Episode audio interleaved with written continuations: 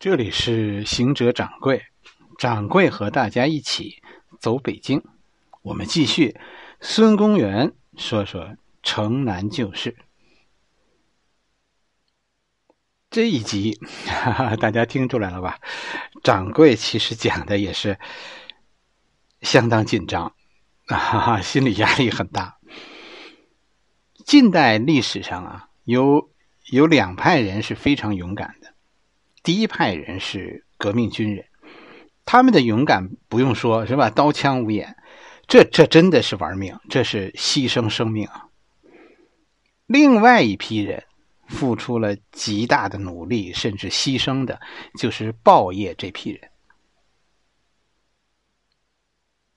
当年也是一个属于属于报业的人，一个南方人，国民党当年的文胆是吧？戴季陶。戴季陶曾经有一句话，形容当时的报业。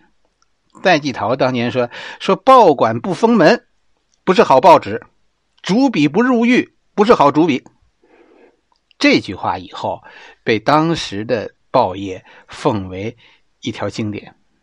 这句话是戴季陶说的，其实就是那样。你你一定得对城南文化是个。到底是个什么？有个清醒的认识，那是一玩命的行业。城南的报业是个玩命的行业，他们和革命军人大体上风险是相当的。北洋政府的首都就在北京，所以在北京城南文化的历史当中，可不是戴季陶说的坐牢那么简单，报社被封门、坐坐牢那么简单。咱们走过的这条街。并不长，这条街是走出过多个烈士的。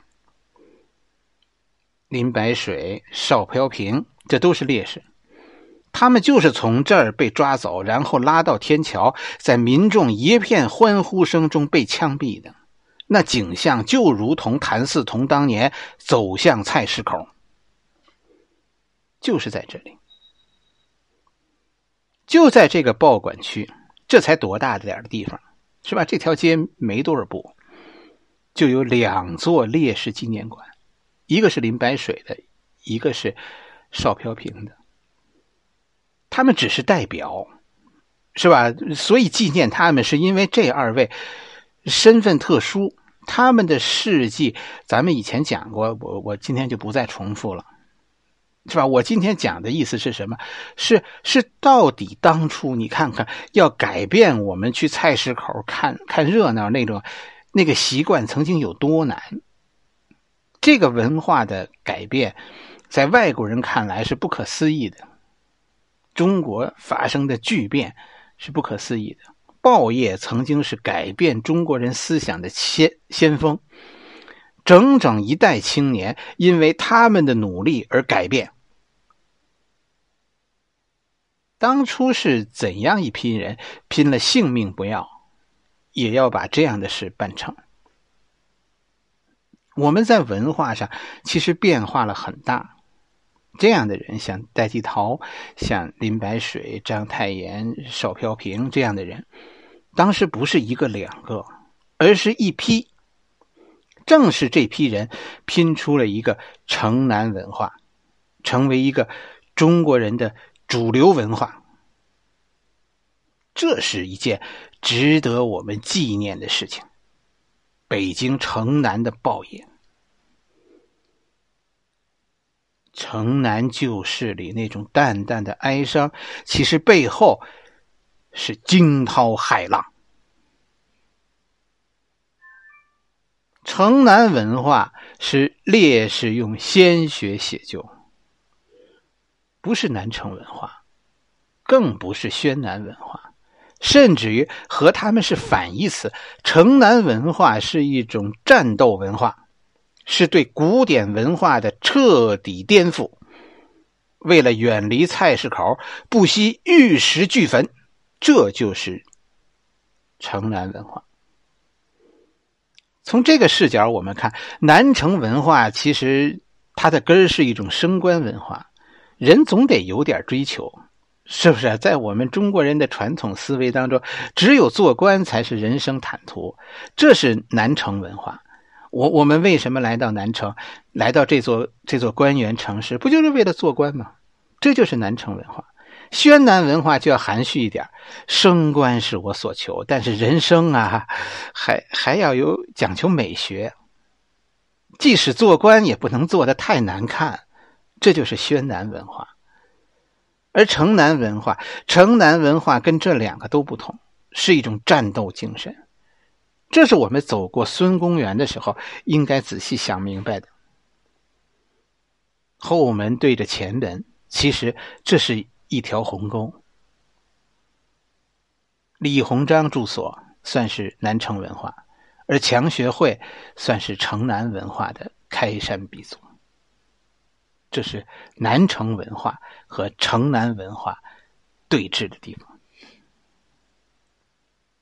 这条街上还有《京报馆》，是吧？这是后来的《京报》，哎，就是这是一份民国《京报》，就是民办报纸。哎，这是一个专门当年跟跟北京的北洋政府唱反调的报纸。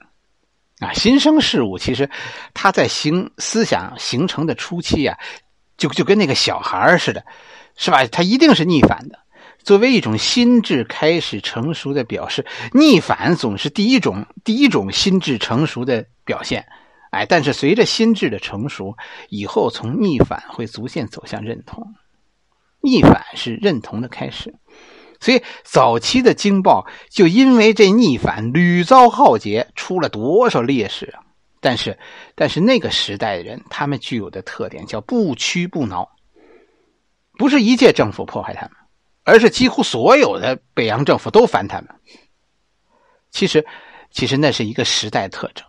民国初年，北洋时期，北京这个社会内部就就酝酿着高度的高度的不满，这种骂人的报纸特别有市场，就没有当时没有《京报》不骂的，就是民国做什么他们都骂，啊，向东向东不好，向西向西也是错的，怎么做都做不对的，哎，这是其实大家明白，这是一种一种人们普遍的这种心中不满的一种宣泄。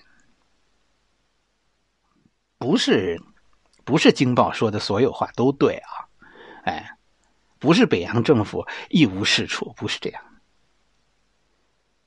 其实走在现在这个胡同里，掌柜掌柜很感慨，就是随着我们今天的社会逐渐走入稳定，掌柜觉得可能今后一段时间，我们会越来越怀念那些在历史上给我们这个社会带来稳定的人。文化上，我们又一次趋向于保守了。你想想，走过这条街，你就会发现，现在在重修李鸿章故居，可能以后会会开放，就是安徽会馆。但是强学会，强学会现在根本就没人修。京报那个小楼，要不是当初盖的结实，恐怕早就塌了，根本就没有人维修。邵飘萍纪念馆，我前年前年我去的时候，那还能进去来着，那还是个纪念馆。到到现在，可能连个牌子你都找不到了。林白水纪念馆倒是重修了，是吧？原来林白水纪念馆原来也是开放的，现在呢，现在这个这个地儿归归联通公司了，啊，重新翻修了，现在是算算一个会所了。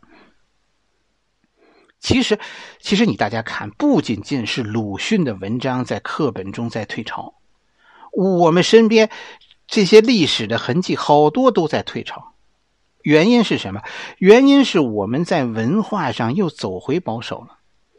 我们越来越觉得听着李鸿章的话顺耳，可是就是这样，当你理解了李鸿章，你发自内心的开始同情他，鲁迅的那些呐喊可就离我们远去了。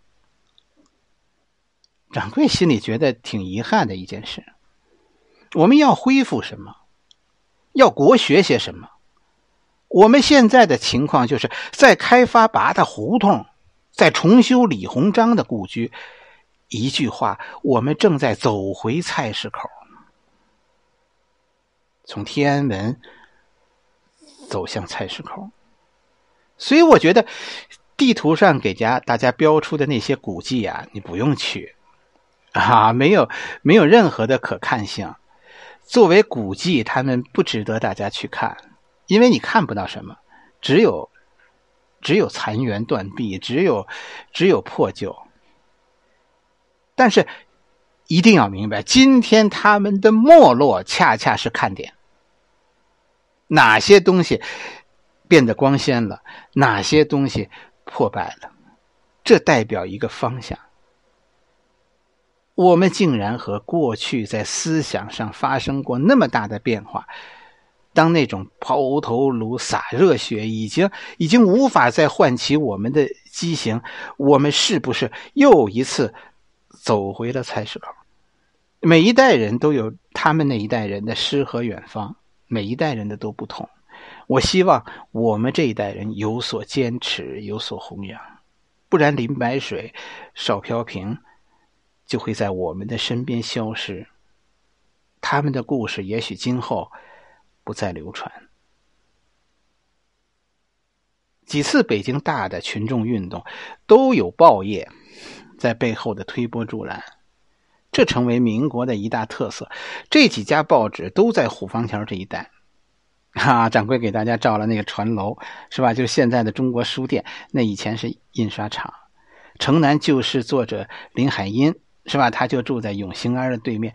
林海音家就是报业从业人员。林海音以后就是北京报业的记者，原来就是北平报业的记者，后来去的台湾写的，后来写的《城南旧事》这本书。这一代住的记记者居多，极多。胡适当年也曾经住在安徽会馆来着，胡适也在这一带上过班那个时候他就住在住在安徽会馆。曾经是，他是《晨报》《晨报》的主编。林海音家对面的永兴庵，以前就是北京北京各大报纸这个发行地。哎，大家看侯宝林的传记是吧？侯宝林小时候就干过报童，报人在北京以前是有工作服的。所以，如果我们回到民国，你看这条街，这条街上将全是穿着蓝色长衫的人。报业那个时候工作服什么样？蓝色的长衫。然后挎一个蓝色的大的那种布口袋，从记者到报童，到到发行人员都是这个打扮。这条蓝色长衫是这条街的一个特色。那曾经是这个景区的一个景色，每天这样的蓝长衫在这里聚集，然后分散到北京的大街小巷，因此搅动起整个城市。这就是民国时期的北京城南文化的北京报业，就说这些吧，是吧？原来可能想讲的还有很多，呃，后来想了想，算了，大家都能明白。掌柜觉得大家应该深思的一件事就是传统和改变，注意到这个这个方向，当心一件事，当心我们走回菜市口。我们心中向往着宣南，但是一不留神，可能就走回菜市口。孙公元，如果你呢，你在此处，你能够了解的是是梁启超，那我们可能找回的是宣南。如果你理解的是李鸿章，那恐怕首先被找回的就将是菜市口了。菜市口和宣南是一个硬币的两面。好了。这一回咱们的故事就讲到这里，下一回跟着掌柜，咱们游一回琉璃厂，讲点北京人的事儿。北京人怎么能，怎么怎么可能北京人没去过琉璃厂？怎么可能北京人不知道改变琉璃厂，使琉璃厂成为今天琉璃厂的三个皇帝呢？